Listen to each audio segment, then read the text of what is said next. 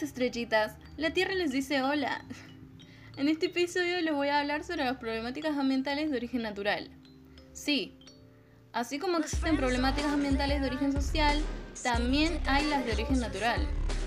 Y estas son la sismicidad, el vulcanismo, los terremotos, tormentas, huracanes, tifones, ciclones y todo eso. Pero vamos a hablar de un tema en especial, los huracanes. ¿Qué son los huracanes? Los huracanes son básicamente tormentas violentas que provocan lluvias torrenciales, vientos, crecidas del río y mareas.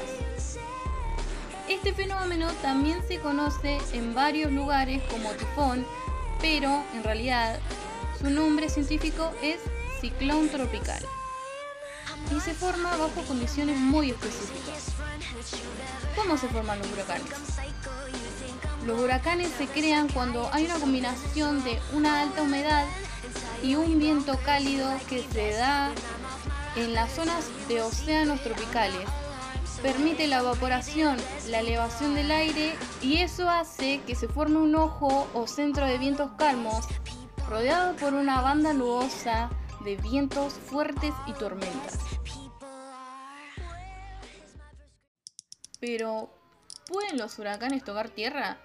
La respuesta es sí. Y cuando esto sucede, dependiendo de la categoría, podemos saber cuáles son los daños que podrían causar.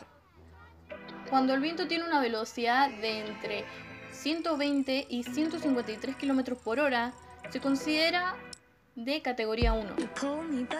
En esta categoría hay daños estructurales leves e inundaciones menores. Las categorías van subiendo según la velocidad de viento por hora y los daños causados. La categoría mayor es la 5, con vientos de más de 250 km por hora. Los daños son inundaciones importantes ya lejos de la costa, una crecida de mar superior a 5.5 metros más de lo normal y edificios seriamente dañados. Una pregunta importante es, ¿hay huracanes en Argentina? La respuesta a esa pregunta es no. ¿Por qué será?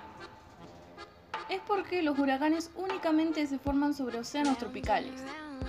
La temperatura de la superficie de estos océanos tropicales es mayor o igual a 26 o 27 grados centígrados, superior a la de las costas argentinas.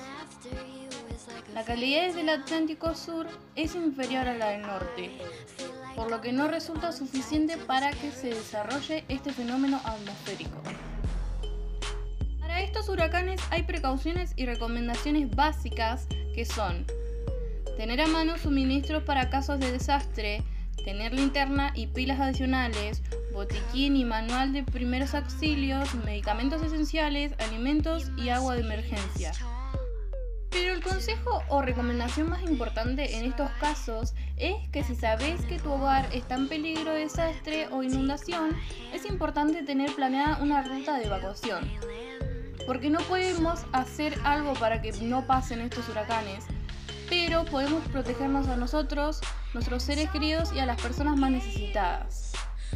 Les ha hablado Brenda Díaz y les deseo buenas noches.